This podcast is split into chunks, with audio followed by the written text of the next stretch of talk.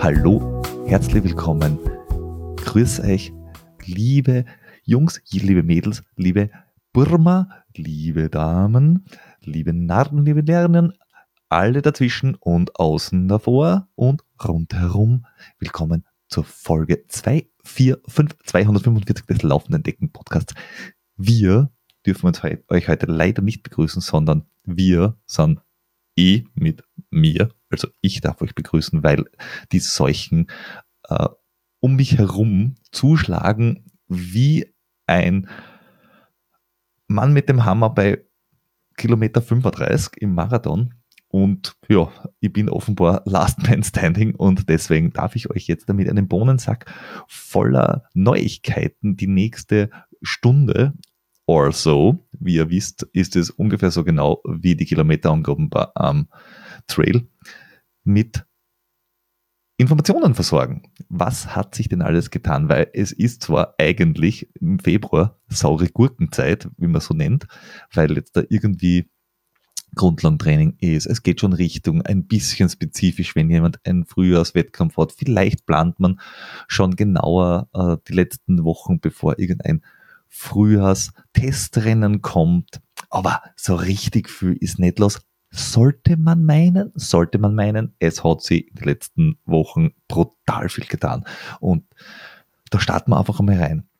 Ich fange an bei Neuigkeiten in der World Trail Majors Serie, weil es sind nicht mehr neun, es sind jetzt zehn Wettkämpfe, die diese Serie ausmachen.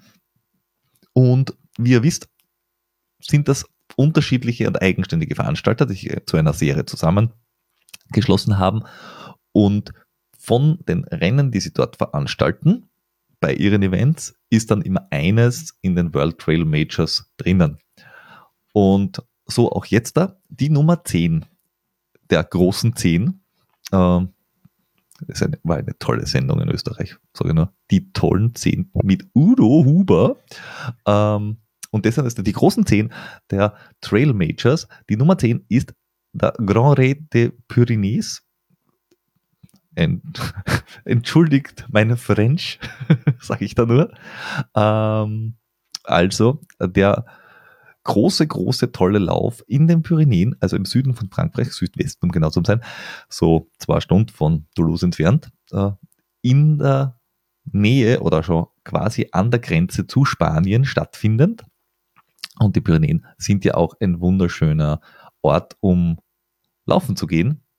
Und wenn man das richtig lang machen will, also 163 Kilometer mit knappe 10.000 Höhenmeter, dann ist das wohl ein, das richtige Rennen für euch der vervollständigt nun die, diese World Tour. Und es sind insgesamt aber vier, sieben Rennen. Das heißt, äh, man kann mit 40 Kilometer schon starten und kann dann bis zum 100 Meiler hochgehen. Das Ganze ist jetzt auch nicht neu aus dem Boden gestampft worden, sondern es gibt seit 2008. Damals noch mit zwei Rennen, 75 und 150 Kilometer. Und jetzt da hat man halt im August, also Ende August, äh, dieses großartige Rennen. Und ich bin schon sehr gespannt, wer sich dazu entscheidet, Ende August äh, dort zu starten, weil das ist terminlich, ich würde jetzt einmal sagen, in direkter Konkurrenz zu einem anderen Rennen in Frankreich. We will see, we will see.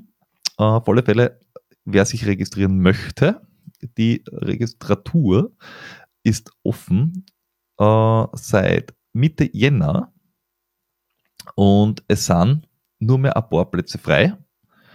Das heißt, wenn es schnell seid, dann könnt ihr euch noch anmelden und dann schauen wir mal, wer da aller startet.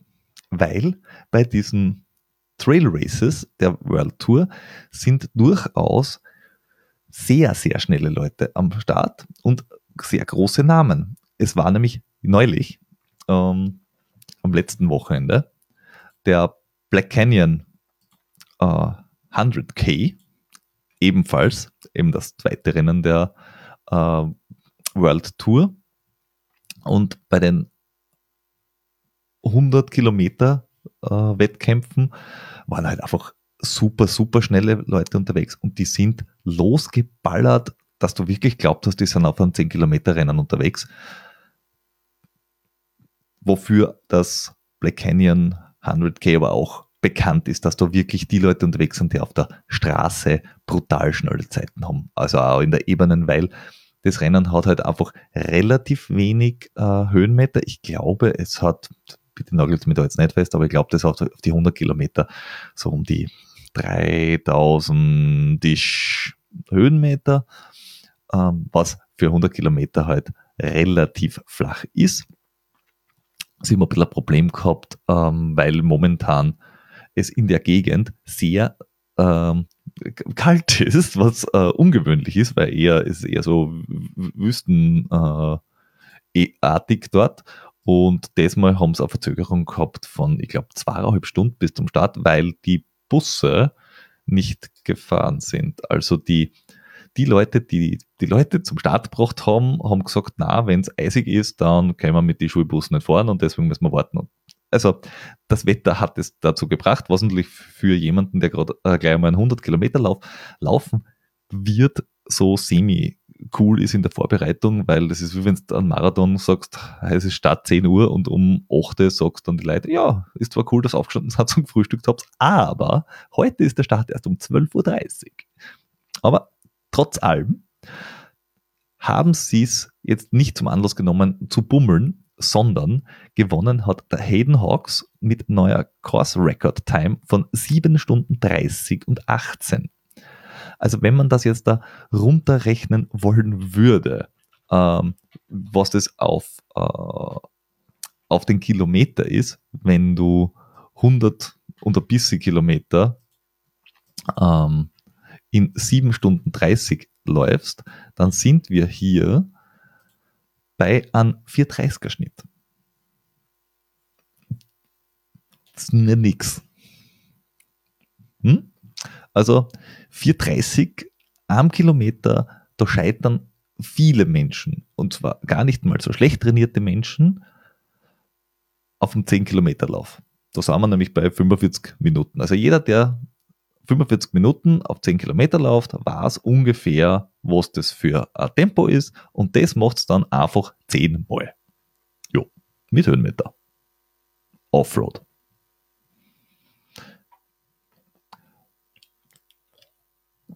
Jedenfalls ähm, war er jetzt aber nicht eine Stunde voraus, sondern er hat gewonnen vor äh, Jupiter Carrera Casas neun Minuten. Der war nämlich mit 7,39.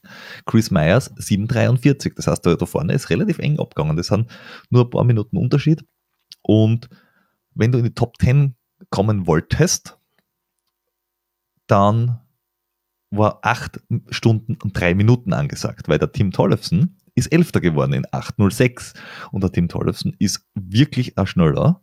Den kennt man. Timothy, Timothy Reed kennt man zum Beispiel auch, 15. 8 Stunden 27. Das heißt, da vorne ist es richtig zur Sache gegangen, allerdings war es halt sehr, sehr stark amerikanisch besetzt, also äh, amerikanisch und, und Kanadier. Also da hast du Europäer quasi keine am Start gehabt oder sehr, sehr wenige.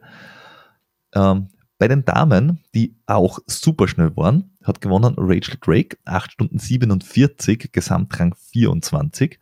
Becker Windel 8,52, auch nur eben 5 Minuten dahinter, Rang 29 Gesamt und Lauren Pures 9 Stunden 6, Gesamtrang 31. Das heißt, die Dichte ist extrem hoch. Also wenn du einen 100 Kilometer Lauf in 10 Stunden schaffst, was ein Sechserschnitt ist, und das ist normalerweise was, wo du sagst, puh, damit bist du schon sonst äh, mal Top 10 oder so, schnell mal. Äh, derjenige, der das dieses Mal geschafft hat, der Dylan Hayes, 10 Stunden 12, weil Connor Callahan ist 9, 59 gelaufen. Wenn es das gelaufen bis die 10 Stunden glatt, Rang 60. Ähm, also, puh, da ist richtig was ausgeknallt worden. Und da bin ich schon sehr gespannt, wie sich denn das alles auswirkt und was von denen dieses Jahr sonst noch zu erwarten ist. das können wir auch im, am nächsten Wochenende uns anschauen, weil nächstes Wochenende ist es so, dass der Trans Gran Canaria stattfindet, die dritte Station von den World Trail Majors. Und das ist jetzt da halt so wirklich, ähm, zumindest aus europäischer Sicht, was man halt so einen bekannten Namen äh, hat, ist da mal das Who is Who am Start. Ich gehe mal durch ITRA scoremäßig von oben nach unten die ersten paar der Damen. Es starten Courtney Dauwalter, 854 ITRA-Punkte.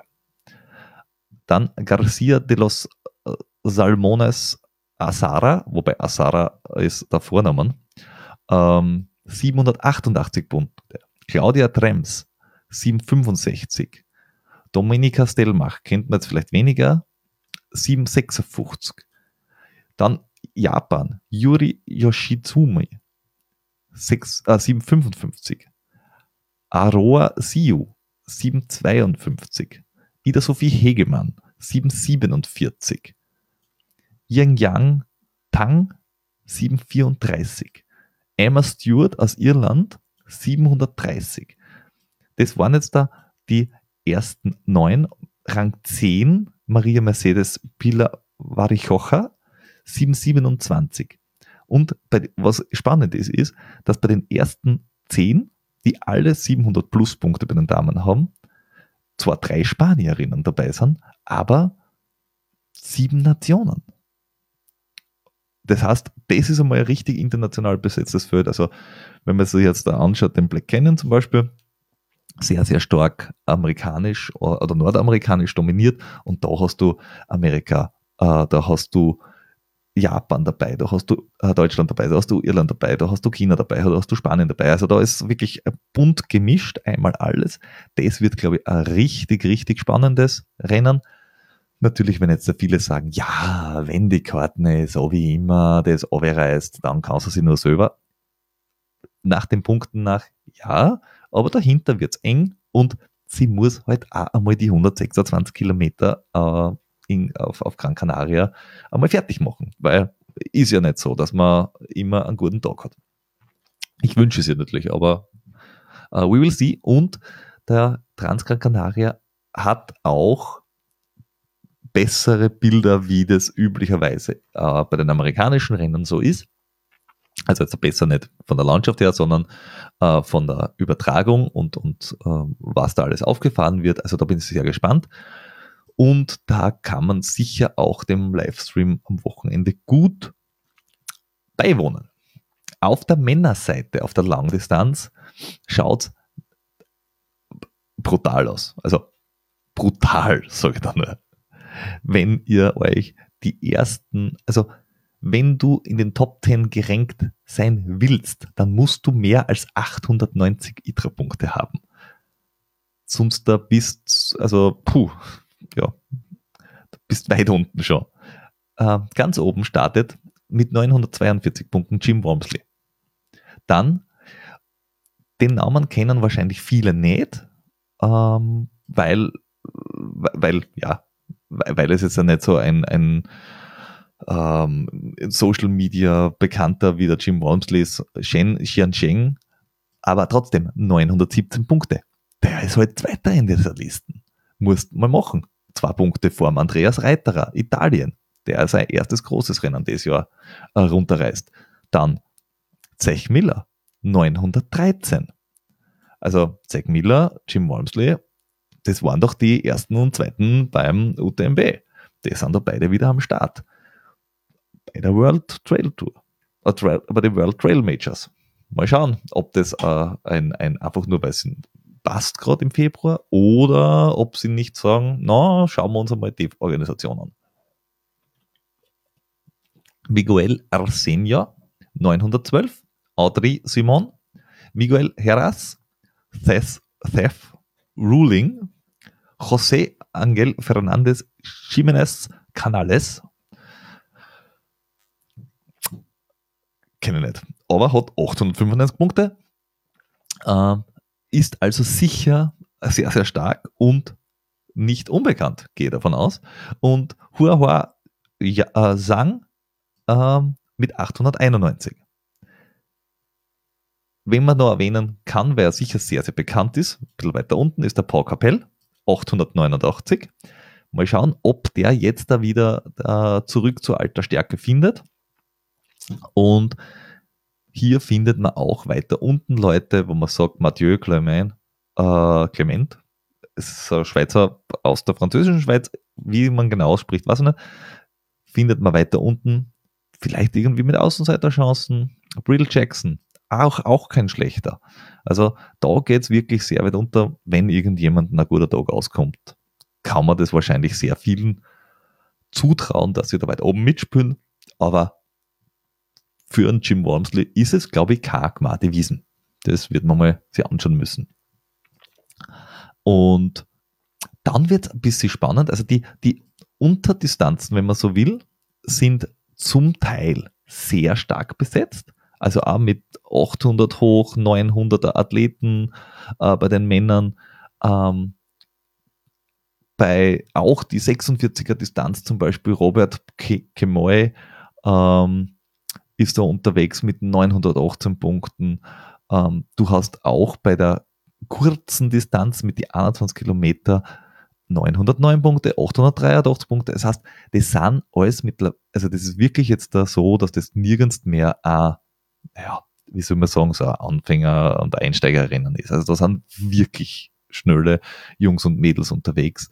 Da wird nichts ähm, weggehen an irgendwen, den man noch nie gesehen oder gehört hat, weil ich bin zwar ein bisschen verwirrt, aber es ist halt so, dass ich glaube, die Rennen so getimt sind, dass du theoretisch auch zwei starten kannst.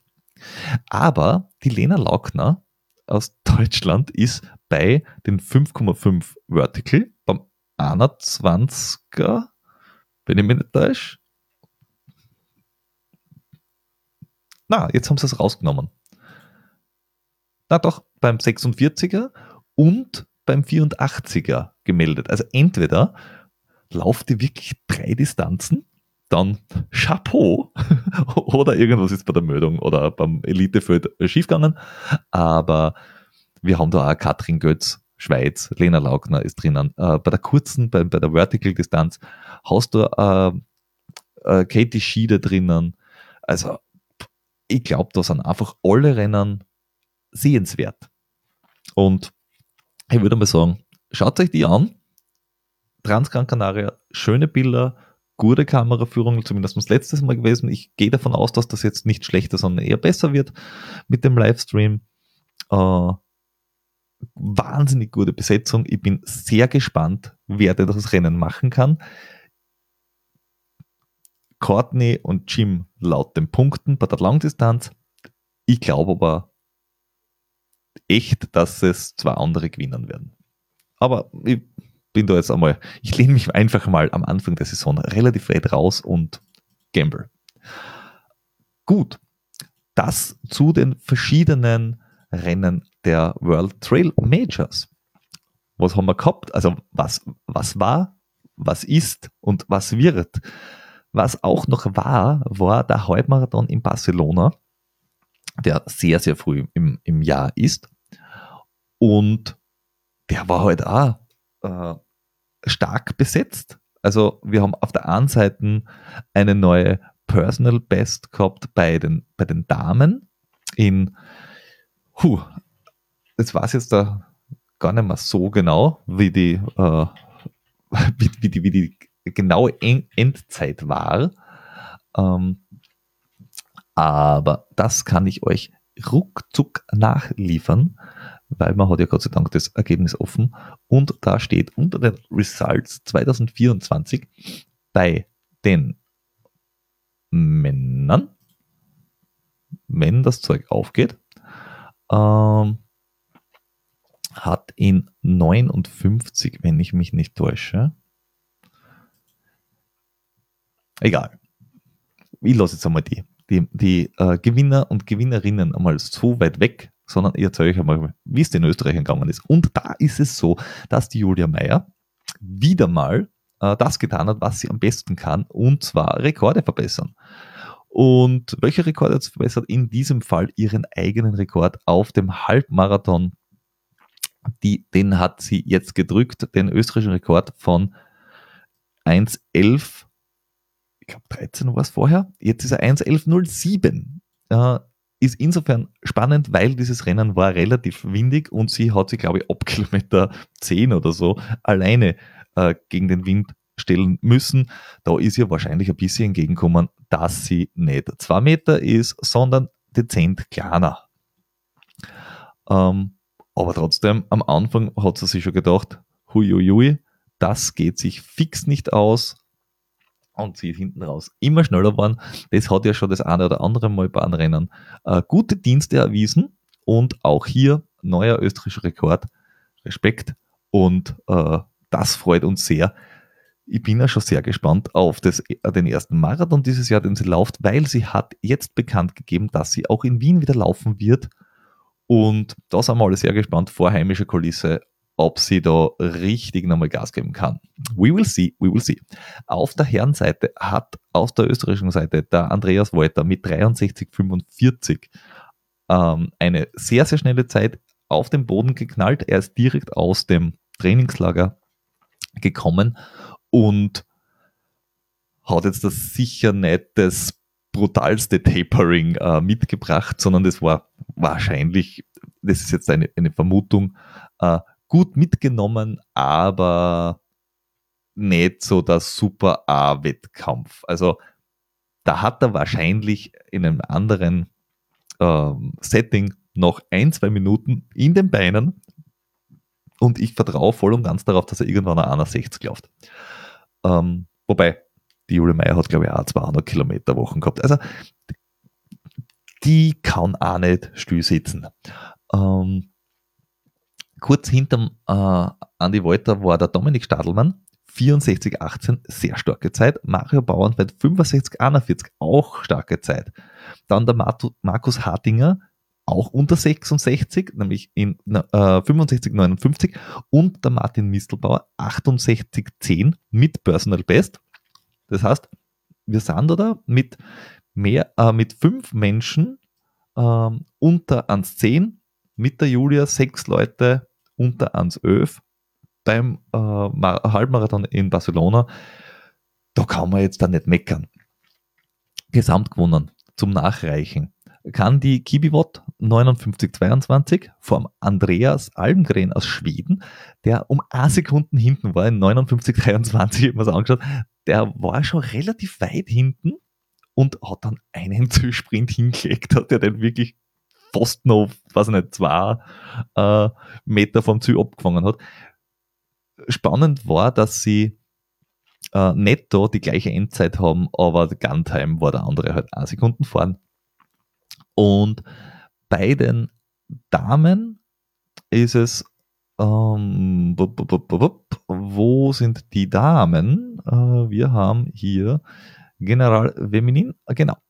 Äh, die Joyce äh, Kepkowski hat in 1.04.29 ihre Personal Best aufgestellt und auch einen äh, Meeting-Rekord bei den Damen und hat da relativ knapp vor der Sembere Teferi gewonnen. Die war relativ lang vorn, ist dann äh, bei zwei Drittel erst eingeholt worden. Ähm, oder bei drei Viertel von mir aus. Und die zwei haben es dann bis zum Schluss äh, sich unter sich ausgemacht. Und dann ist ein relativ großes äh, Loch schon nach hinten, also mit eineinhalb Minuten. Der Rest hat hier beim Sieg eigentlich relativ früh schon keine Rolle mehr gespielt.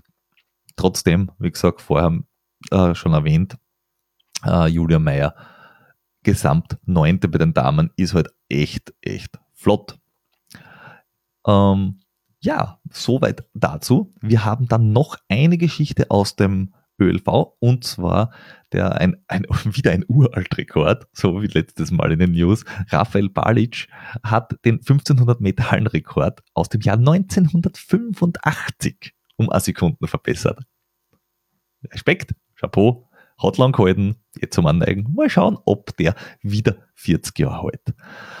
Ähm, ja, dann gab es die News, dass ein neues Laufband am äh, Indoor-Himmel erschienen ist. Und zwar dieses Mal von Wahoo mit der großen Besonderheit, dass dieses Wahoo äh, Kicker Run, heißt das Ding, glaube ich, äh, genau, Wahoo Kicker Run, ein, es ist halt ein einerseits normales Laufband, aber ähm, es hat quasi die, die, die Direktkonnektivität zu diesen ganzen Indoor-Dingen, vor allem natürlich Swift, eh klar, ähm, ab Werk. Also es ist nicht, ich habe ein Laufband und ich kann es halt connecten, sondern es ist ein Laufband, das für genau das äh, gedacht ist. Du kannst es aber natürlich auch als normales Laufband verwenden. Was, warum erwähnen wir es? Wie sind die Werte? Also grundsätzliche Werte sind äh, Topspeed zwar äh, 24 km/h. Das ist ungefähr ein 228er Schnitt. Es wird für die meisten Personen reichen. Äh, maximale Steigung 15%, da kannst du auch schon viel damit machen.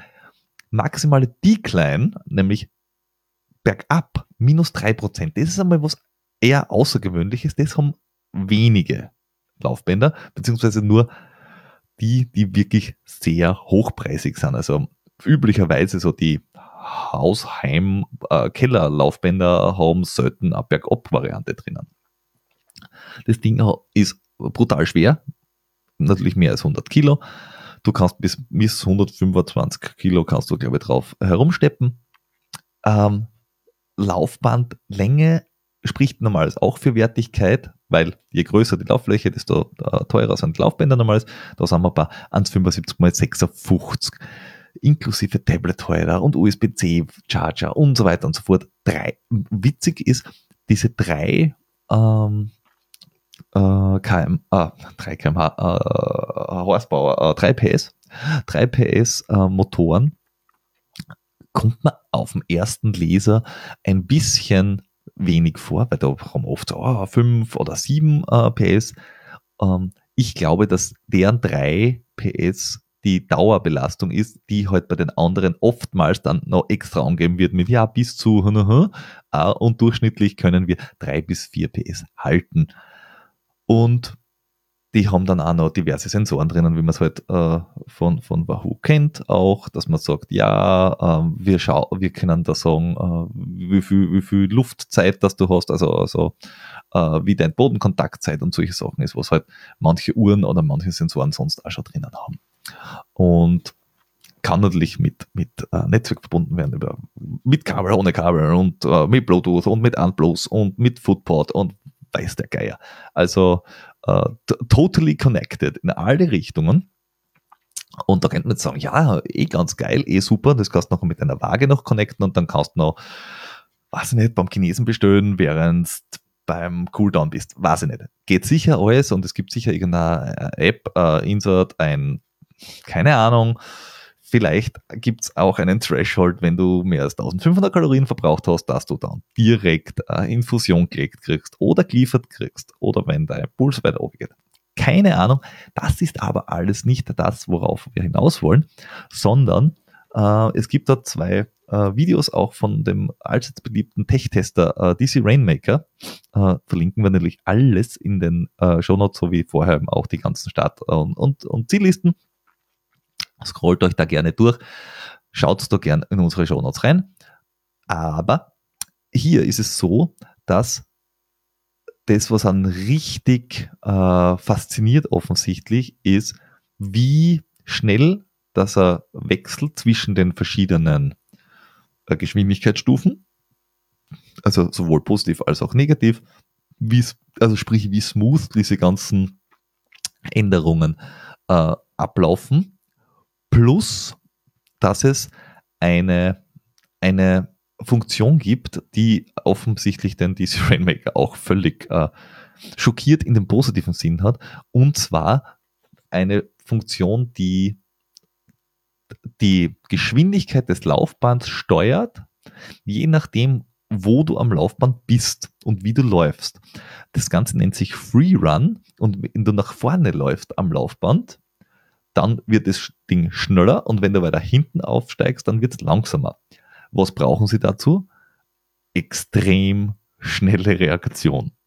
Und er hat es ausprobiert und auch gezeigt äh, und war extrem äh, positiv überrascht, dass er gesagt hat, er ist vom Fünferschnitt relativ abrupt, sieht man das, in einen Gehschritt übergegangen und ist nicht hinten runtergefallen, sondern das hat sehr konstant, aber doch äh, bestimmt runtergebremst und er hat einfach weitergehen können. Und das ist natürlich in einem Zusammenhang mit Swift, wo das Ding sich anpasst an die Steigung äh, bergauf und bergab, deswegen auch das Downhill drinnen, plus dem Freerun. Äh, das heißt, du kannst einerseits sagen, ich mache ein Workout und das Ding passt sich an, so wie man das halt kennt vom Workout. Äh, und das sind aber keine harten äh, Stufen, also wirklich so vier Minuten, drei Minuten mit ganz schnell, sondern es ist wirklich ein, ein schönes Beschleunigungs- und, und Bremsintervall. Plus du hast so eine Möglichkeit des Freerun-Modes. Und das ist halt schon super, super geil, dass, dass du manuell kontrollieren kannst, dass du das andere machst. Das ist halt wirklich einmal was Neues, das ist ziemlich cool und sie machen das über einen Sensor, der halt einfach misst, wo du am Laufband bist. Mm. Ja, auf jeden Fall es ist äh, so zu vergleichen, er hat das gemacht mit einem, mit einem Techno-Gym My Run und das sind halt normales so die Fitnessstudio-Dinger, ähm, die in einer sehr gehobenen Preisklasse sind. Und dort haben die Transitions zwischen den Intervallen, also wirklich von, äh, was weiß ich, 430er Schnitt auf Gehen oder umgekehrt, so 18 bis 23 Sekunden gedauert und in dem Zusammenhang sind wir bei 2,5 bis 3 Sekunden. Also das ist einmal ein völlig andere Welt, äh, die wir da betreten. Auf jeden Fall äh, war er sehr begeistert. Äh, plus, sie haben auch noch ein Feature, das ist, das nennt sie Side-to-Side-Tilting. Äh, das heißt, ähm, sie haben die Möglichkeit, dass sie ähm, das ein bisschen ausgleichen. Also es ist, es meine Einzelradaufhängung in dem Zusammenhang mehr oder weniger. Äh, und auch hier ist es halt ziemlich cool, dass es ähm, Kurven simulieren kann oder Unebenheiten beim äh, Trailrun. Also äh, es, es, es versucht wirklich wie man das halt von dem äh, zum Beispiel Tax äh, Neo, ähm, zum Beispiel kennt beim Radlfahren, dass der versucht, dass er, dass er mit vibriert, wenn es uneben wird oder auf einer Überbrücke fährt. Und das versuchen sie da jetzt da als ein Natural Run Feeling reinzukriegen. Äh, soweit, alles positiv. Schaut sich die Videos an. Richtig cooles Stuff. Naja, und dann gibt es halt eine Downside. Der Preis kommt in den Handel 5000 Dollar. Und das ist halt brutal. Weil 5000 Euro für Laufbandel für daheim, ja, huiuiui. Ähm, und es kommt erst 2025 nach Europa. Also es startet jetzt in Amerika, wird dort im Sommer äh, geschippt, oder äh, bis, bis Sommer äh, werden es starten mit die Pre-Orders und dann halt äh, ein restliches Jahr in den US-Markt äh, gehen und dann kommt es halt nach Europa. 5000 Dollar ist viel, vielleicht ist es dann bei 4000. Man kann hoffen, dass bis die da das äh, nach Europa schippern, vielleicht jemand anderer die Technologie auch so hinkriegt. We will see. Andererseits, wenn jemand sagt, ich will sehr viel tun, ich will es sehr viel zu Hause machen, ich habe die Möglichkeit sonst nicht. Ist teuer. Andererseits kann man auch sagen, wenn du sehr teure Fitnessstudio-Laufbänder hernimmst, die sind eher bei, ich würde mal sagen, 10.000 äh, Euro. Ob man das das wert ist oder nicht, naja. Schauen wir mal. Äh, auf jeden Fall ein sehr, sehr spannender Schritt und eine sehr spa spannende Entwicklung, weil dieses vom virtuellen Trainer gesteuert werden und das in einem, wie soll ich sagen, natural way mit Unheimheiten und allem drum und dran, das glaube ich kann schon richtig was Cooles äh, werden. Ja, soweit äh, zum Wahoo Run. Und falls irgendjemand zu, eines habhaft wird oder jemanden kennt, der wen kennt, der den hat und dann eine Info geben kann dazu, let us know. Wir sind sehr gespannt. Jo, und dann sind wir auch schon bei einem Thema, das die, ja, die Trailwelt im, ja, einmal im, im Spätherbst erschüttert hat. Da ist es losgegangen mit der Geschichte mit Whistler. Also da ist das, das Pulverfass das erste Mal explodiert, ähm, wo der UTMP, der immer so ein bisschen unter der Oberfläche hat immer gewabert mit, ja, wie wird es, wird jetzt da noch viel mehr kommerzialisiert und äh, was ist jetzt da mit äh, der Ironman Group und Woo, Big Money und also da haben sich ja schon viele Menschen positioniert, da haben sich verschiedene Communities gebildet und gesagt, ja, das ist cool, das ist uncool, man weiß nicht und so weiter und so fort. Und dann gab es ja vor einiger Zeit ein Schreiben vom Kilian Jornet und vom Zack Miller an die Top-Elite-Athleten, wo sie gesagt haben, ja, wie ihr wisst, hey, UTMB hat, hat zwar extrem viel für den Sport down, aber äh, nicht alles, was da so abläuft, vor allem äh, für die Elite-Athleten, ist, äh, ist so cool. Ich, also ich fasse jetzt da sehr stark zusammen und überspitze es, aber es habt ihr sicher in den letzten Wochen und Monaten mitgekriegt. Jedenfalls äh, Quintessenz war, dass sie gesagt haben, hey, lasst uns darüber reden, äh, vielleicht findet sie ja ein anderes Rennen, wo sie die Elite-Athleten auch gut messen können. Und wir haben da auch schon darüber berichtet und gesagt, ja, maybe ist das irgendwie äh, äh, ein zusätzlicher Zündfunke für unabhängige ähm, Sachen, die jetzt da verbandsgetrieben sind, wie WM, wie EM, wie was auch immer, vielleicht ähm, ist es jetzt eine, eine Konsolidierungsphase in dem Sport, dass man sagt, okay, es bilden sich jetzt verschiedene Communities, dass die einen sagen, okay, bleibt den Locals, die völlig unabhängig sind, dann vielleicht gibt es irgendwelche kleinen Serien in, in äh, äh verschiedenen Ländern, äh, dann gibt es die World Trail Majors, dann gibt es die UTMB Series, dann gibt es die Golden Trail Series und so weiter und so fort. Das werden wir sicher nochmal uns genauer anschauen, was es da so alles gibt und wie das so aufgebaut ist und wer da dahinter steht. Jedenfalls hat das auch relativ hohe Wellen geschlagen, vor allem weil der UTMB das vorher offenbar nicht wusste. Also UTMB äh, hat eine Partnerschaft mit Ironman Group, ist aber nicht dasselbe, es ist mehr oder weniger ein äh, Minderheitsbeteiligung, hat äh, die Ironman Group und UTMB ist aber trotzdem in Frankreich beheimatet und gesteuert äh, und es ist immer noch ganz stark äh, die Familie Poletti im Hintergrund. Jedenfalls ist es so, dass dieser Brief dann äh, den UTMB natürlich in einen gewissen Zugzwang äh, versetzt hat. Die haben dann irgendwann gesagt, jo, hey, äh, pff, ist aber mehr, mehr, more or less uncool, dass wir davon so erfahren. Ähm, es wäre schon nett gewesen, wenn sie ja nicht einfach irgendwelche Athleten angeschrieben hätte, sondern wenn es direkt mal mit uns geredet, geredet hätte. Ähm, wobei offensichtlich die ursprüngliche Intention der beiden war, sie schreiben einmal die Athleten an.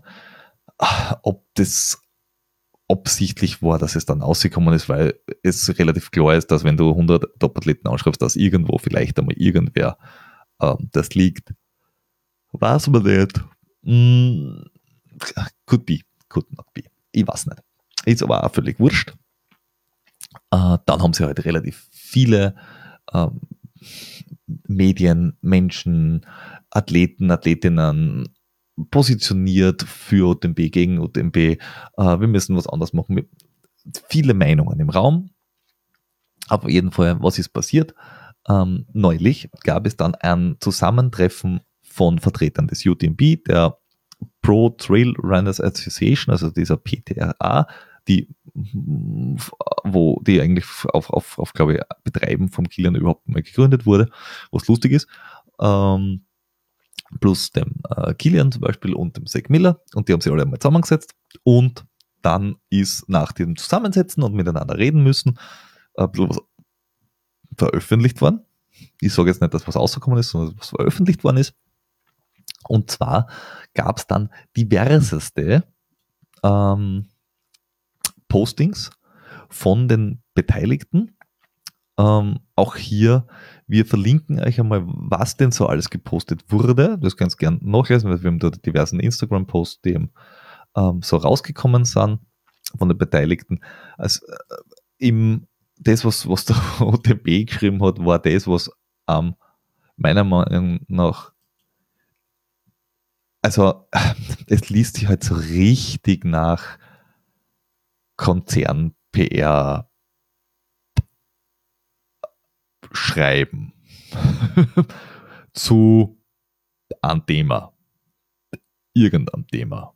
Also im Endeffekt sie haben geschrieben, ja, ähm, wir haben, also sie haben mal gesagt, was passiert ist, nämlich, dass, dass es hier am 23. Jänner via Videokonferenz um Sesi mit, mit Elite und Teammanager und äh, Kilian und Zack und, und äh, Ver Vertreter von der PTRA und so zusammengesetzt und haben halt über das, das E-Mail geredet und was eigentlich was sie eigentlich wollen, mehr oder weniger, die, die, weil das haben sie auch nicht so genau gesagt.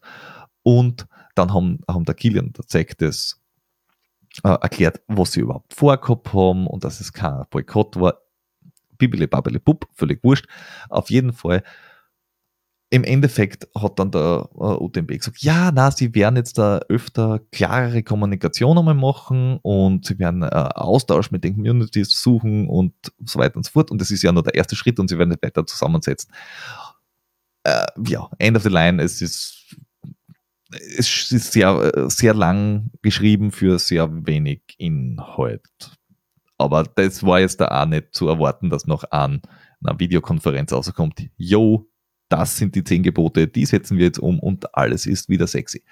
Ähm, ja, war nicht zu erwarten. Auf jeden Fall, Kilian hat nachher eben auch was geschrieben, hat dann auch geschrieben, na, war eh super, dass wir uns zusammengesetzt haben und das äh, wir äh, war gut, dass wir darüber geredet haben und äh, hat nochmal die positiven Seiten hat auch relativ lang geschrieben. Und dass es halt jetzt da einen ongoing Prozess geben wird und er hat auch gesagt, ja, ihm ist schon klar, dass er in einer äh, privilegierten ähm, Situation ist und das sehe ich auch, weil sie verdanken natürlich dem UTMB auch sehr viel und so weiter und so fort und trotzdem müssen sie halt schauen, dass das in die richtige Richtung geht und so weiter und so fort. Ähm, auch dieses Statement natürlich verlinkt.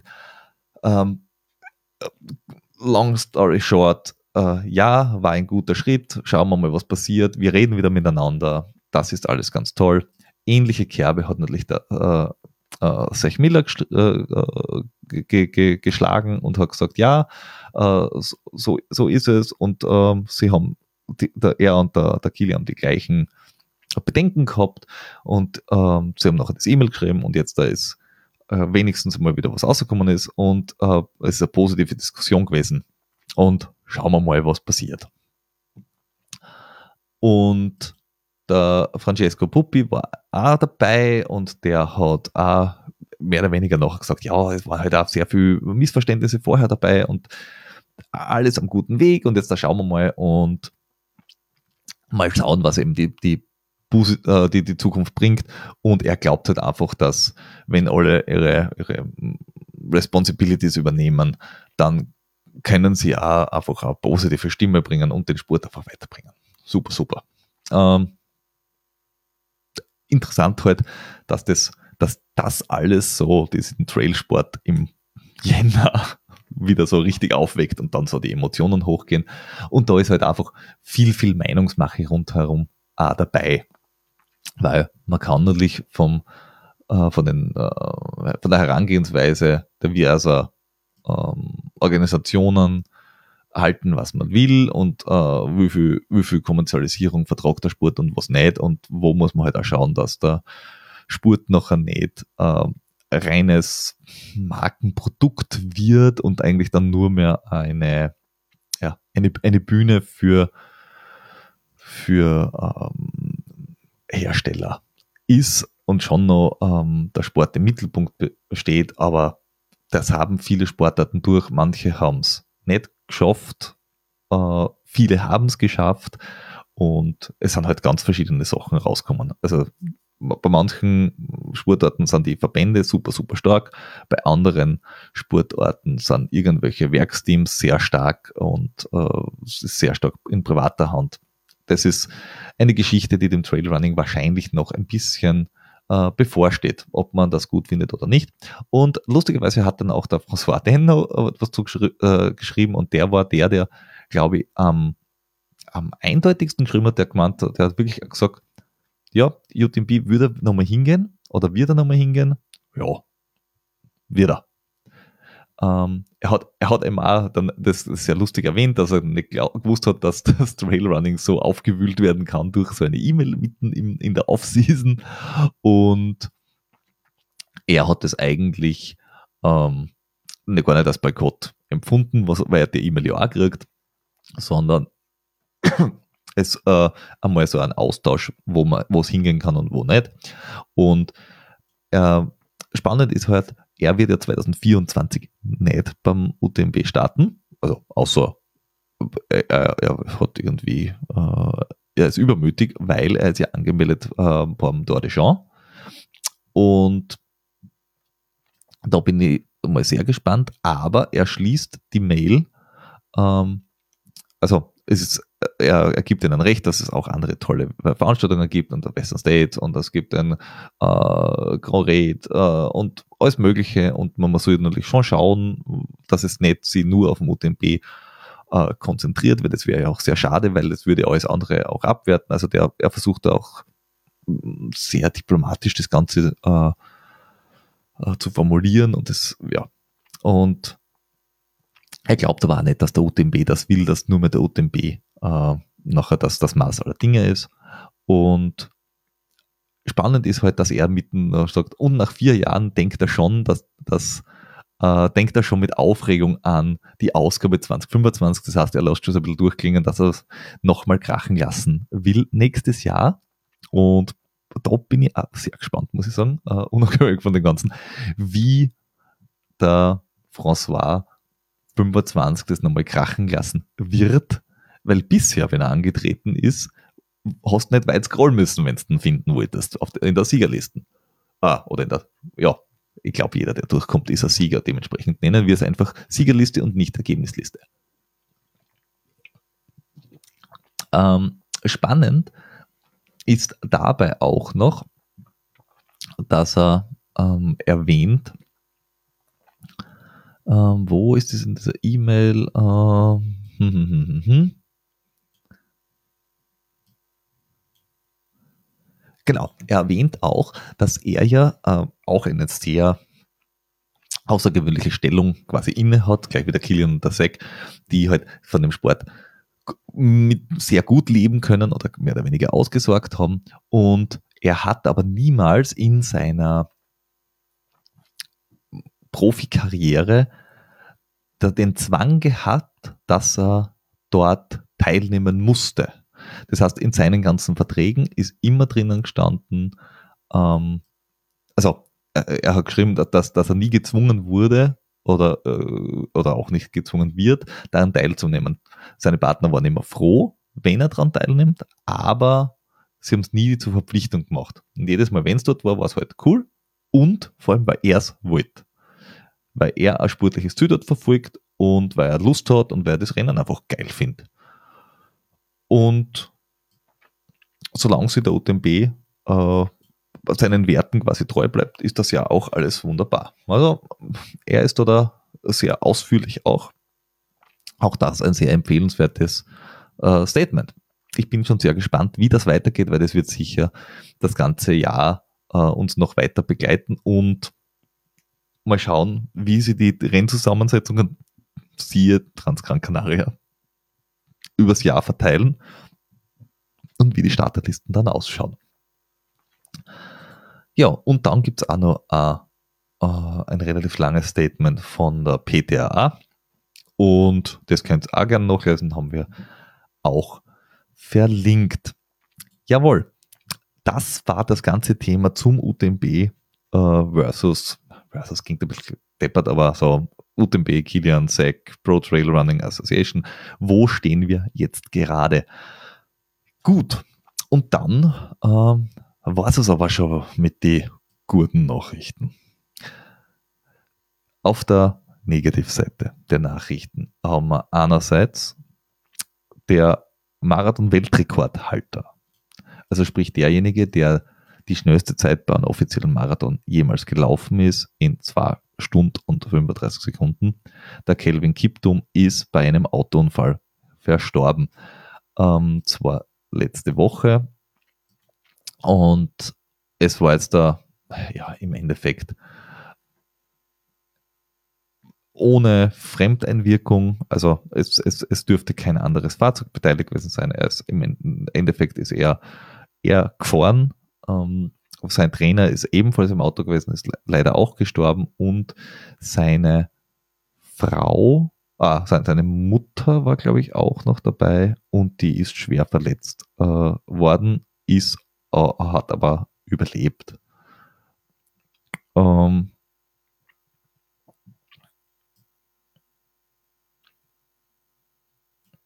Ah, nein, eine Begleiterin. Okay. Es war nur eine Begleiterin, weder Mutter noch, noch Frau. Aber es war eine Frau. Die ist aber schwer verletzt worden. Ja, auf alle Fälle sonst dann nichts. Äh, und er dürfte einfach nur die Kontrolle über das Auto verloren haben, ist von der Straße abgekommen und gegen einen Baum gefahren. Und dann ist er irgendwie äh, in einen Groben. Ja, das ist äh, sehr, sehr schade, weil wahnsinnig guter Athlet. Dieses Jahr wollte er eigentlich ähm, noch einmal vor Olympia zeigen, wozu er fähig ist und viele haben ihm zugetraut, dass er der Erste sein wird, also der, dass er vorm äh, Elliot die, die zwei Stunden Marke knackt, wenn es denn jetzt momentan einer knacken kann. Und es hat auch jeder darauf spekuliert, dass die zwei einmal in einem gemeinsamen Rennen unterwegs sind und sich quasi gegenseitig bis zum Schluss pacen können und da auch wirklich ein, ein Race draus machen. Weil beim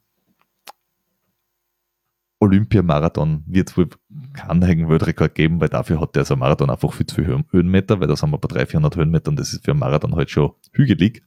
Und das ist dann halt wahrscheinlich eher ein taktisches Rennen.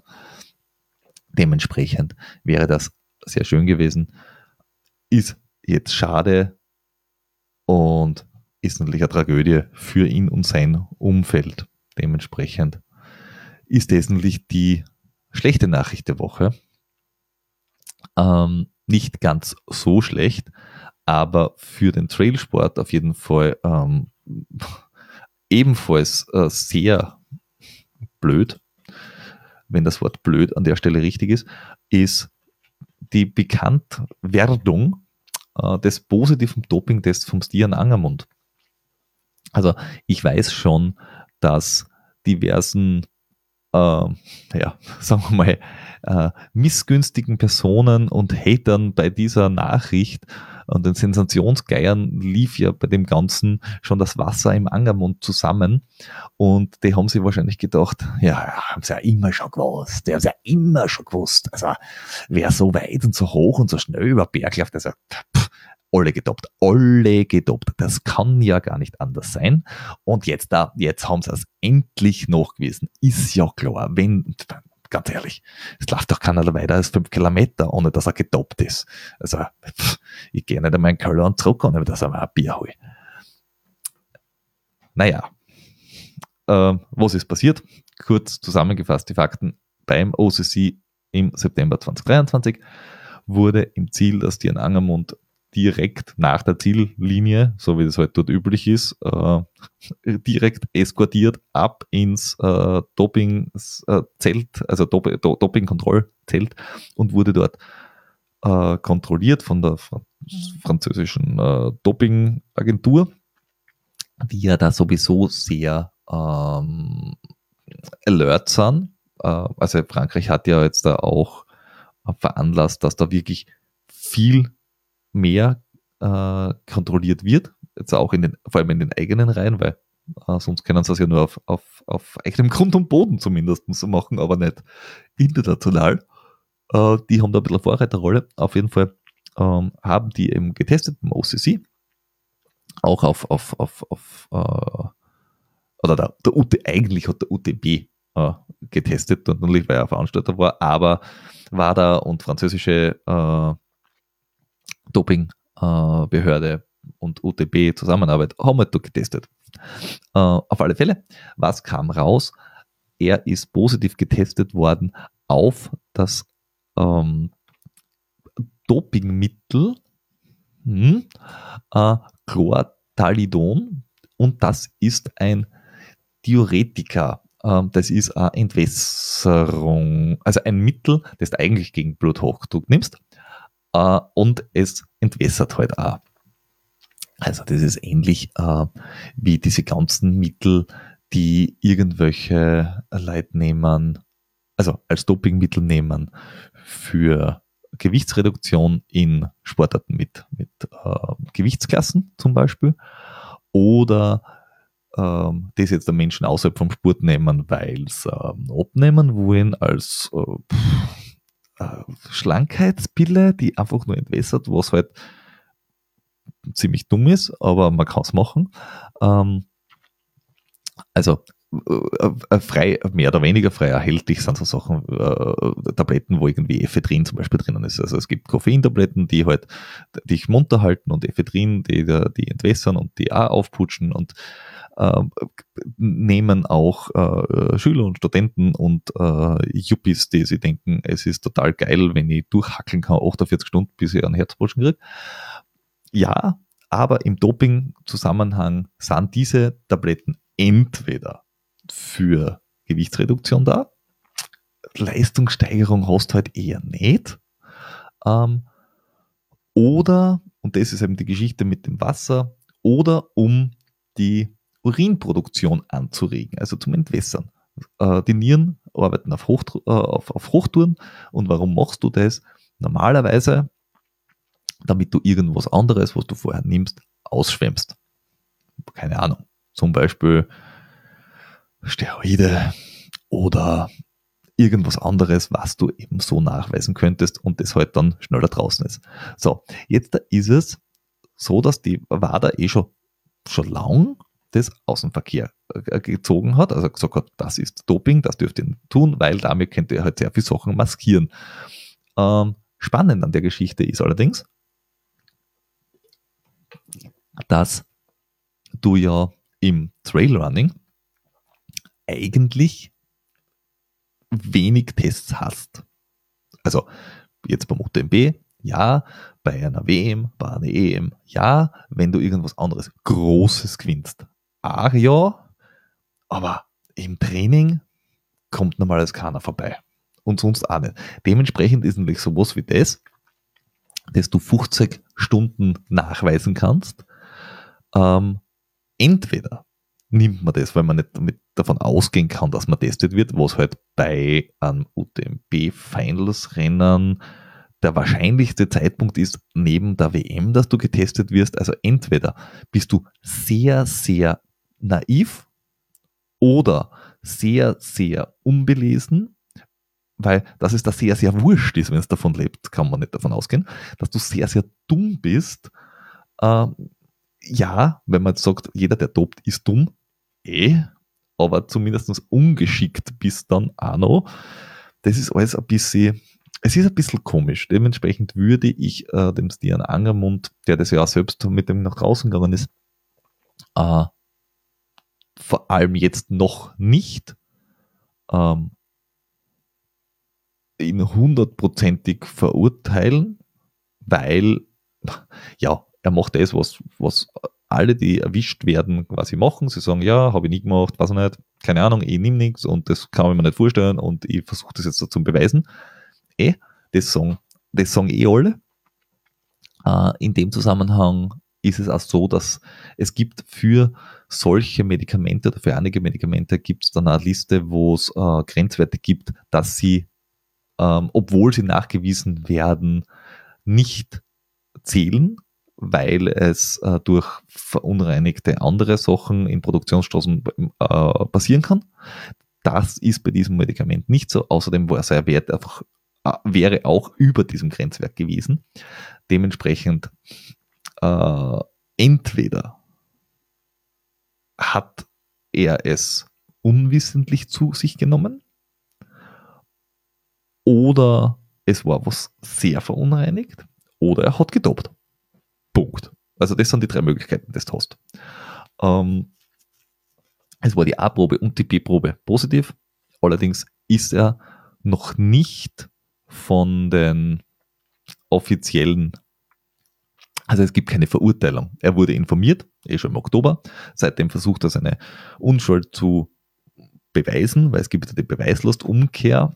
Äh, sprich, wenn du einmal einen positiven Doping-Test hast, ab dem Zeitpunkt musst du beweisen, dass du nichts genommen hast, was äh, mitunter, also wenn du nichts findest, wo das drinnen ist und du sagst, hey, hey, dort war das drinnen und ich kann gar nichts dafür, dass es genommen habe, wird es halt echt schwierig, es zu beweisen. Wenn du sagst, ich habe nichts genommen und du musst beweisen, dass, ja, es ist halt, es ist halt doof. Ähm, andererseits ist es in dem Zusammenhang natürlich auch irgendwo klar. Bis zu dem Zeitpunkt darf er auf alle Fälle kein Trainer sein, er darf äh, keine äh, Wettkämpfe bestreiten, keine, keine offiziellen. Ich meine, der hat natürlich bei irgendeinem Hintertupfinger irgendwas ähm, äh, laufen. Laut seiner LinkedIn-Seiten ist er auch nur bis Dezember bei ASICS unter Vertrag gewesen. Vielleicht hat ihn sowas auch ähm, dazu verleiten, verleitet, dass er sowas macht, weil er einen ganz coolen, äh, nach, nach seinem Aufstieg, er war ja bei Salomon, da war er halt einer von mehreren, ähm, hat dann aber seinen ersten Weltmeisterschaftstitel gewonnen, ASICS ist eingestiegen, haben ihm sicher einen guten Vertrag geboten, dann ist er dorthin gegangen. Es, also es können Menschen schon dazu verleitet werden, dass sie aufgrund Umfeld und Druck und keine Ahnung nachher dumme Dinge tun. Äh, ist keine Entschuldigung. Doping ist immer deppert. Also ich, wie gesagt, ich, ich vertrete die Meinung, dass man, äh, wenn man einen cleanen Sport haben will, dass man sagt, äh, man muss einige Dinge einführen oder man sagt, ja, oder, oder man teilt auf in Nicht-Doper und äh, Fully Loaded. In der Fully Loaded Klasse pfeift ihr rein, was du überlebst oder halt auch nicht. Scheiß drauf. Der, der gewinnt, gewinnt. Und ihr seid alle erwachsen. Und in der es gibt kein, keine zweite Chance in dieser äh, Liga. Wenn du mit irgendwas in Berührung kommst, dann bist du gesperrt in der Geschichte lebenslang. Ende der Durchsage. Könnte man machen. Aber jeden Fall, ähm, wir wissen es nicht mit Sicherheit. Dementsprechend steht er unter starkem Verdacht, gedopt zu haben. Und das ist halt schlecht für, äh, für unseren Sport, weil da muss man halt sagen, die, die bisherigen Geschichten hat man noch immer so ein bisschen wegdrucken können mit, es ist, es ist im Endeffekt äh, eine Geschichte von ähm, Bergläufern, ah na, das, die kommen, die kommen aus dem Straßensport, ah, die kommen von irgendwo anders her. Na, also wir, die, die coolen, na, wir machen das nicht. Und das ist jetzt der erste große äh, Knall, äh, den es da gibt. Und ich glaube, jetzt ist auch wirklich der Zeitpunkt, wo man sagen muss, jetzt äh, wäre es, wäre der Sport gut daran, ganz, ganz schnell und ganz entschieden dagegen vorzugehen. Wie kannst du das machen? Du kannst natürlich hergehen und sagen, okay, die großen Rennserien, äh, UTMB, World Trail Majors, äh, Salomon, äh, Golden Trail Series, wir gehen her, wir testen immer die Top 10. So. Oder die Top 20. Völlig wurscht. Und dann nehmen wir noch X-Slide, ein Sample aus den, ähm, aus den anderen, aus dem restlichen Feld, dass du immer eine gute Chance hast, dass du dabei bist. Das kann man machen. Kostet Geld? Ja, ist klar. Ähm, Bringt es auf der Long Run, an den Long Run was? Ja, fix.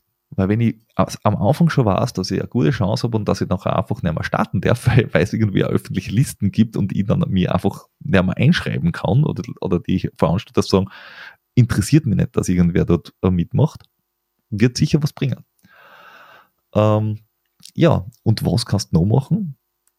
zum Beispiel könnte man hergehen und könnte sagen, okay, jeder, der äh, Top 100 ITRA-Liste äh, ist, von mir aus auf den unterschiedlichen Distanzen, keine Ahnung, ähm, aber wenn du über einen gewissen ITRA-Score drüber bist oder wenn du in den Top N äh, der ITRA bist, und das wird Nike berechnet, alle nicht, Monat, alle drei Monate, dann bist du im Kader und der Kader ist halt unabhängig von der Nation und dann bist du äh, einfach bei der, bei der WADA so drinnen, wie das halt sonstige äh, Kaderathleten sind und dann kommt halt random irgendwann am Tag, vielleicht oder auch nicht, man weiß ja nicht, kommt jemand vorbei und testet dich, weil dann bist du einfach in diesem ganz normalen WADA-Ding drinnen, wie es halt alle anderen Sportarten, die olympisch sind. Ah. Ist das teuer? Ja, fix ist es teuer. Hast du sonst da irgendwann einmal äh, Radsport der 90er, wo, wenn ich nicht top, kann ich sowieso nicht im Hauptfeld mitfahren? Ja, vielleicht. Will man das? Na. Das heißt, jetzt da gerade bei einer, gerade bei einer Ultra-Ausdauersportart, die ist sowieso schon so ein bisschen in der Ecken, naja, wenn's da nicht, also, ich weiß es ja nicht, also 100 Kilometer oder 100 Meilen laufen, also, wenn's da sauber bist, dann, das, das überlebst du ja nicht. Wenn's in der Ecken schon mal bist und dann hast du zwei, drei, vier, fünf Fälle in der Gegend, dann hast du einfach, glaube ich, großflächig den Sport verbrannt. Und das wäre jetzt ein sehr guter Zeitpunkt, dass man da was dagegen macht. Und rigoros durchgreift. Es, es hilft nichts. Also ich habe sicher auch nicht die Zauberformel, dass ich sage, ja, wenn wir das so machen, dann ist alles super und, und, und toll. Aber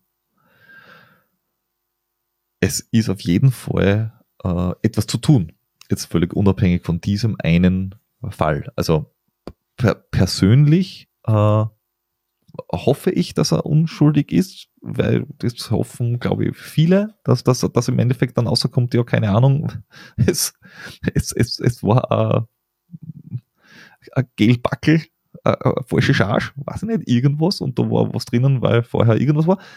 I don't know wünschen ja wahrscheinlich viele auch, die auch sagen, das ist äh, ganz schlimm, wenn es nicht so ist und er war der eine und jetzt da kommen vier Jahre lang, werden alle getestet und es sind alle negativ, ja, dann ist es wieder weg. Wenn wir jetzt da drauf kommen, dass wir bei der EM drei positive Fälle haben, beim UTMB im nächsten Mal wieder, dann vielleicht noch bei der äh, Golden Trail Series oder beim Segama oder sonst irgendwo, ja, wenn wir das noch zwei, dreimal haben, dann sind wir in der gleichen Ecke, in der die Langläufer schon waren, in der die Radfahrer schon waren und so weiter und so fort. Und das wäre halt einfach uncool.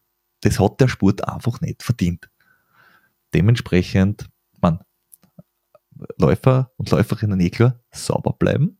Auch schon im Hobbysport diese, diese äh, äh, WADA-App zum Overlohn und irgendwelche Barcodes zum Scannen, um zu sehen, oh ja, kann ich nehmen oder kann ich nicht nehmen oder darf ich nicht im Rennen nehmen. Äh, ja, also das ist jetzt wirklich nicht schwierig, gerade bei Neuerungsergänzungsmitteln oder sonstiges. Äh, ganz ehrlich, ich hab an, ich, ich war letztes Mal krank und hab einen Husten gehabt und hab was verschrieben gekriegt vom Arzt und hab das Ding abgescannt und dann ist da drinnen gestanden, jo, das ist ein Asthma-Spray. Also, das du da gekriegt hast das solltest du nicht nehmen, weil das, das, das macht mal ein rotes Pünktchen hier. Äh, zurückgedappelt und habe gesagt, äh, haben wir was anderes? ja, dann haben wir was anderes. Grünes Punktel, passt wieder. Und wenn das jetzt ein, Hobby-Wappler zusammenkriegt, dann kriegt es jemand, der davon lebt, auch zusammen. Und alle anderen, die beim Wettkampf mitmachen, kriegen es auch zusammen, weil es ist jetzt da echt nicht so schwierig. Und Toppen ist halt echt nicht cool. Außer man sagt, es ist mir einfach egal, weil ich mache es um jeden Preis, aber dann muss ich halt auch mit dem Preis leben. Gut, soweit dazu. Schauen wir mal, was da rauskommt. Was wir aber tun können, ist äh, positiv topen. Positives Toping nennen wir nämlich Nutrition. Äh, das ist das, was man immer machen kann. Und wir zum Abschluss des Ganzen dürfen jetzt da äh, auch etwas äh, vorstellen. Also ich darf es jetzt vorstellen aus meiner Warte. Ich, ha ich habe aber auch schon ähm, Meinungen eingeholt zu dem Ganzen und bin schon sehr gespannt, was ihr, wenn ihr es ausprobiert, dazu sagt. Nämlich durften wir von der Firma InnoSnack, das ist ein deutscher Hersteller für ja, mehrere Nutrition-Geschichten, äh, ihr mehr oder weniger ihr ganzes Potpourri an, an Nutrition testen. Und cool ist, wie gesagt, deutscher Hersteller. Äh, der, der Gründer ist der Marco Steinhilber und der kommt aus der ernährungswissenschaftlichen Ecke. Ja? Also der hat es entwickelt und das Ganze basiert auf einem, auf, auf einem Zucker, puh, jetzt wird es wieder ganz, ganz schwierig, auf eine, eine gewisse äh, Zuckerart, die aus einer Zuckerrübe äh, gewonnen wird und das Ganze nennt sie dann Isomaltulose. Und diese Isomaltulose soll eine äh, positive Eigenschaft insofern haben, ähm, und darauf basieren eben diese ganzen Produkte, also die ganze Produktpalette im Endeffekt, dass sie ähm, im Gegensatz zu Einfachzuckern, die sonst so herum sind, sehr langsam, also dass sie einen niedrigen glykämischen Index hat äh, und sehr langsam ansteigt im Blut, aber auch sehr langsam abfällt. Das heißt, du hast keinen so einen Peak drinnen, aber du hast noch auch nicht den Rebound nach unten, dass wenn du nicht schnell nur noch füllst, dass du noch in so ein Zuckerloch fällst. So, das heißt, das Zeug ist jetzt da wahrscheinlich nicht so für die ganz kurzen Geschichten äh, gedacht, sondern es ist halt eher für wirkliche Ausdauergeschichten. Also wirklich Langrad fahren, Langlaufen, Langlaufen, ähm, lang am Berg gehen und so weiter und so fort da. Und das gibt es jetzt da in diversesten Ausformungen, die wir so ein bisschen durchprobieren haben können. Es ist alles vegan, äh, gluten, laktosefrei äh, und wird alles in München hergestellt. Das heißt, man hat äh, immer so ein bisschen die Chance, dass vielleicht leichte Weißwurst-Aromen drin sind, was natürlich nicht stimmt. Äh, ja, und, und was haben wir da gehabt? Wir haben eine Reihe an äh, Riegeln gehabt. Ähm, die sind so in, in üblichen mh, mm, Größenordnungen von solchen Riegeln äh, zu haben, also 65 Gramm.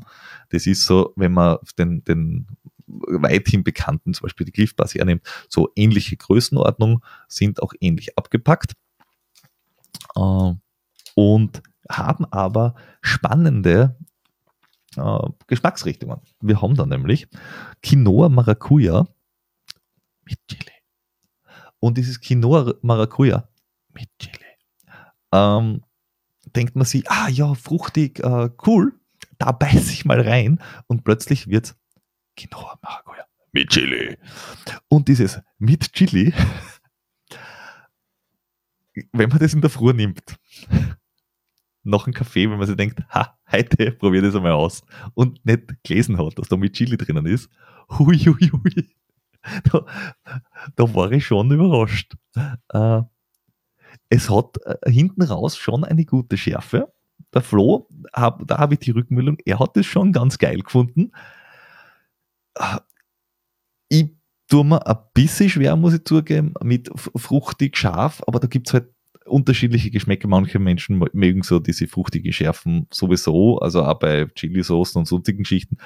Ich, vielleicht war es bei mir auch nur die Verwunderung. Äh, das war jetzt da so, wo ich gesagt habe, huh, interessanter Geschmack, wenn man auf sowas steht, ist sicher cool, ist einmal sicher was anderes. Also es ist jetzt nicht so der klassische äh, süße Pampen-Mix. Äh, gut beißbar, gut essbar. Dann haben wir äh, Peanut Pikant äh, mit Kurkuma. Also auch hier, du musst äh, Kurkuma mögen. Ich mag Kurkuma, also dementsprechend ist mir das sehr entgegenkommen. Äh, ist ein Proteinriegel in dem Zusammenhang. Und da hat einer von diesen Regeln auch gleich mal 13 Gramm. Also auch wenn man es äh, für lange Arbeitstage hernimmt und Proteindings braucht, ist schon ganz geil. Das hat mir sehr gut geschmeckt, aber ich, ja, ich mag halt auch Erdnussriegel. Wenn du Allergie hast, schwierig, sonst echt gut. Wenn du auf Erdnussbutter stehst, wunderbar, weil wenn du äh, in einer Besprechung sitzt und einen Erdnussbuttertiegel rausnimmst und den großen Löffel schwingst, schaut ein bisschen komisch aus. Da ist so ein Riegel halt sozial anerkannter. Und dann mein äh, Top-Favorite, Kaffeemandel mit äh, Koffein. Wobei das Koffein äh, ist sicher drin, ist sicher auch im Körper angekommen, aber du schmeckst das natürlich nicht außer, eh klar. Äh, aber Kaffeemandeln, muss ich sagen, mein großer, großer Favorit, richtig geil. Und als Süßungsmittel ist hier drinnen äh, zum Beispiel Reissirup. Und da hast du halt Reissirup, geröstete Mandeln und Isomaltulose, das sind die ersten drei. Und der Rest ist nachher halt äh, Kakaomasse und Quinoa gleich und das ganze Zeug. Ähm, das ist einmal auch was. All dieses äh, äh, die Riegel zum Beispiel basieren eben auf äh, Inhaltsstoffen, die du halt sonst eher in handwerklich gefährten Müslis findest. Also das sind jetzt auch nicht irgendwelche äh, hochraffinierten irgendwas Geschichten, sondern das ist offenbar alles handverlesen und schaut ganz gut aus. Und dann äh, ich kann euch äh, für alle, die das Ganze sehen und nicht nur hören, kann ich nur mal die leere Packung in die äh, Kamera halten. Da gibt's noch so 75 Gramm Packung äh, mit Innoballs. Innoballs. Äh, das sind so kleine ähm, äh, Energy Balls, ähm, Schokozimt. Und die sind halt schon schwer geil gewesen. Also da, das kannst du auch einfach nur so äh, naschen und knurpseln. Ähm, es bringt da sicher Energie auch, aber ich habe es einfach gegessen, weil es geil war. also waren einfach gut. Ähm, kann ich sehr empfehlen und gibt es dann auch noch in äh, nur reinen Schoko, äh, Schokozimt. Äh, es gibt auch äh, so Bonbons äh, Matcha Zitrone, die haben wir jetzt noch nicht ausprobiert, aber da gibt es äh, auch verschiedene Sachen, das sind so diese Süßigkeiten. Und diese Innoballs, ich habe es jetzt nicht in warm, warm Umgebung bei 30 Grad beim Laufen ausprobiert, weil es hat halt jetzt gar im Jänner, äh, Februar keine 30 Grad gehabt. Aber bei Raumtemperatur und in der Hand halten sind es nicht zergangen. Also das, die waren schon durchaus äh, äh, gut auch zum Mitnehmen. Das heißt für Labestationen äh, oder im Rucksack haben und so weiter und so fort sind die, glaube ich, durchaus gut äh, verwendbar. Ob man es unter die Achsel klemmen muss, weiß ich nicht, aber wem Spaß macht. Und dann hatten wir noch in InnoCrunch. InnoCrunch ist ein, ja, so ein Frühstücks-Müsli-Porridge-Teil. Äh, Quinoa Cranberry mit gekeimtem Buchweizen. Ähm, sehr, sehr spannend. Erster Kommentar Flo war, äh, schmeckt schon gesund.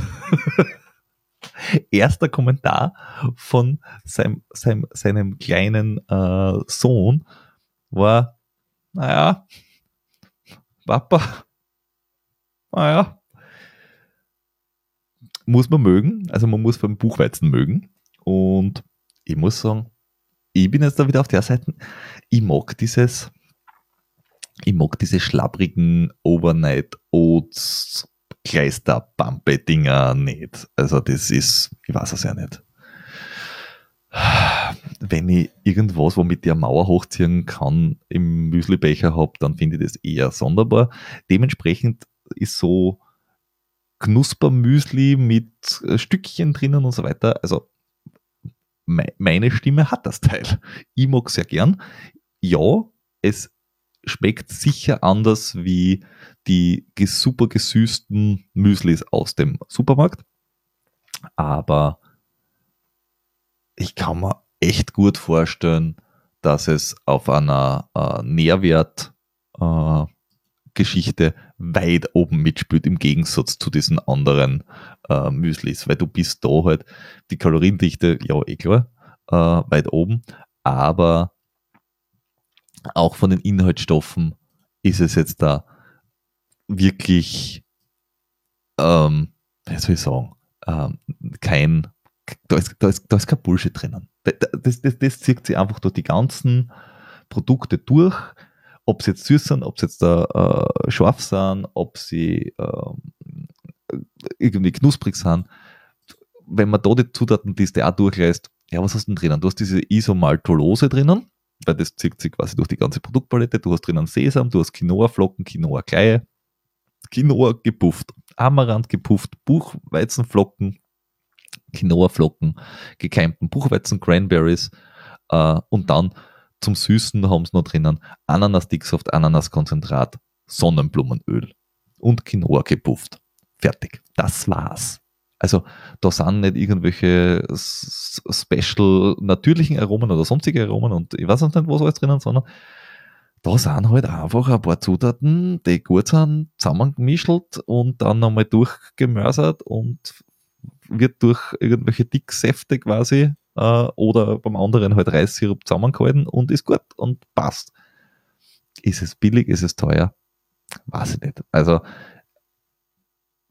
kommt drauf an, wie, es mit Liefern ist, wie viel das bestößt und so weiter und so fort, ob du Angebot hast oder nicht. Es ist meiner Meinung nach äh, auf jeden Fall einen äh, Versuch wert, weil wenn man jetzt dahergeht und man schaut einfach nur ganz normal auf, diese, auf diesen Shop und sagt, okay, 15 von diesen, von diesen Riegeln zum Beispiel kosten 29 Euro, das heißt, ein Riegel ist unter 2 Euro.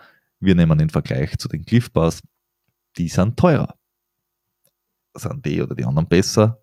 Ich würde denen zumindest einmal eine Chance geben, vor allem wenn sie sagt, ich wollte mal ein bisschen anderen äh, Geschmack haben und in dem Zusammenhang gibt es dann auch noch einen, eine Leinsamenbar, das ist so ja, sehr, sehr, sehr viel Körnelzeug äh, mit, mit, mit Reissirup zusammengehalten. Das habe ich zum Beispiel auch sehr geil gefunden. Das schmecken ja wie so ein Müsli-Riegel, äh, nur besser, in dem Zusammenhang auch besser. Und bei den anderen Bars, es gibt Waldbeere Kokos, es gibt Mohn, es gibt äh, äh, knusprige Sachen, es gibt wachere Sachen. Ähm, das Einzige, wo es halt für mich zum Beispiel nicht wahnsinnig in Frage kommen würde, das wären hochintensive, lange Wettkämpfe, aber das hat nichts mit dem Produkt zu tun, sondern das hat damit zu tun, dass ich dann halt nicht mehr kauen mag. Und diese Riegel sind halt zum Kauen. Äh, was aber schon in Frage kommt, das ist der Inno Drink, den es noch gibt. Wir haben da der Grapefruit und äh, Zitrone ähm, gehabt. Also als, als Sportgetränk. Es gibt den Kakao Ana. Das ist ein Kakao. Ähm, den finde ich gut, aber der hat jetzt für mich keine, keine, keine, äh, keine sportliche Relevanz, sage. Er ist einfach ein Kakao und der ist gut. Passt. er ist erwähnt, passt. Äh, was schon interessant ist, ist dieser, dieser, äh, dieses Getränk. Ähm, Gibt es in Zitrone und Grapefruit. Und da haben wir äh, ein sehr spannendes äh, Thema drinnen. Also ich habe diesen Inno-Drink Zitrone genommen, habe ihn immer zum Indoor-Radlfahren jetzt zum Beispiel hergenommen. Und der ist insofern geil, weil er schmeckt schon sehr zitronig, nämlich nicht nach, es schmeckt nicht nach Zucker, Wasser mit Zitronengeschmack, wie man es halt kennt, sondern das Ding schmeckt wirklich sehr zitronig und wenn man schaut, was drinnen ist, hast du wieder diese Isomaltolose, gut, Energielieferant, dann hast du Zitronensäure, Salz und natürliches Zitronenaroma. Na gut, da haben wir jetzt ein natürliches Aroma. Aber du hast vorher Zitronensäure. Und das ist ganz lustig, weil das äh, ist schon intensiv, aber es ist wirklich relativ sauer, aber gut verträglich. Ich habe es wirklich probiert, zwei, drei von diesen großen Radflaschen zu nehmen und ich war überrascht, dass mein Magen nicht, nicht rebelliert hat.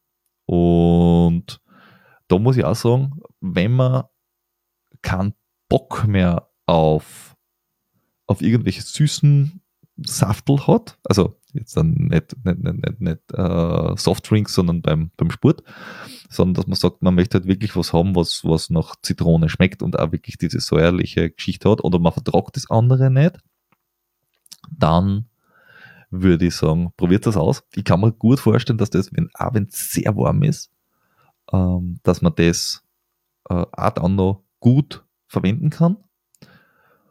Und pro Trinkflaschen zwei Esslöffel, es ist nicht einmal viel. Also du kriegst aus, einem, aus diesem Sackerl, was du da isst, kriegst du schon 10 Liter mal außer. Ähm, auch das ist preis-leistungsmäßig echt, echt in Ordnung. Also dementsprechend würde ich sagen, schaut euch das an.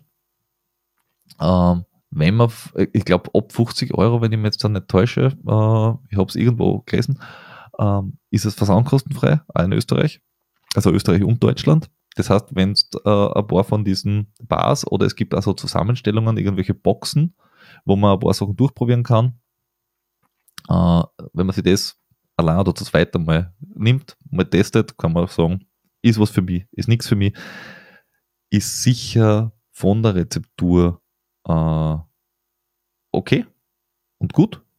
Und ich würde auf jeden Fall mal auf die Test This, äh, Try This Liste setzen. Wie dann jeder damit zurechtkommt, das muss man ja eh Sachen äh, selbst ausfinden. Aber gerade jetzt da in unserem Nutrition-Schwerpunkt und in der Vorbereitungszeit, probiert das aus. Es soll euer Schaden nicht sein. Gut, jetzt habe ich eine Stunde 26 äh, euch äh, bespaßt und gute Laune verbreitet, großteils. Hoffentlich auch die eine oder andere Information an den Frau, an, äh, an den Mann, an die Frau, an alle rundherum und dazwischen gebracht.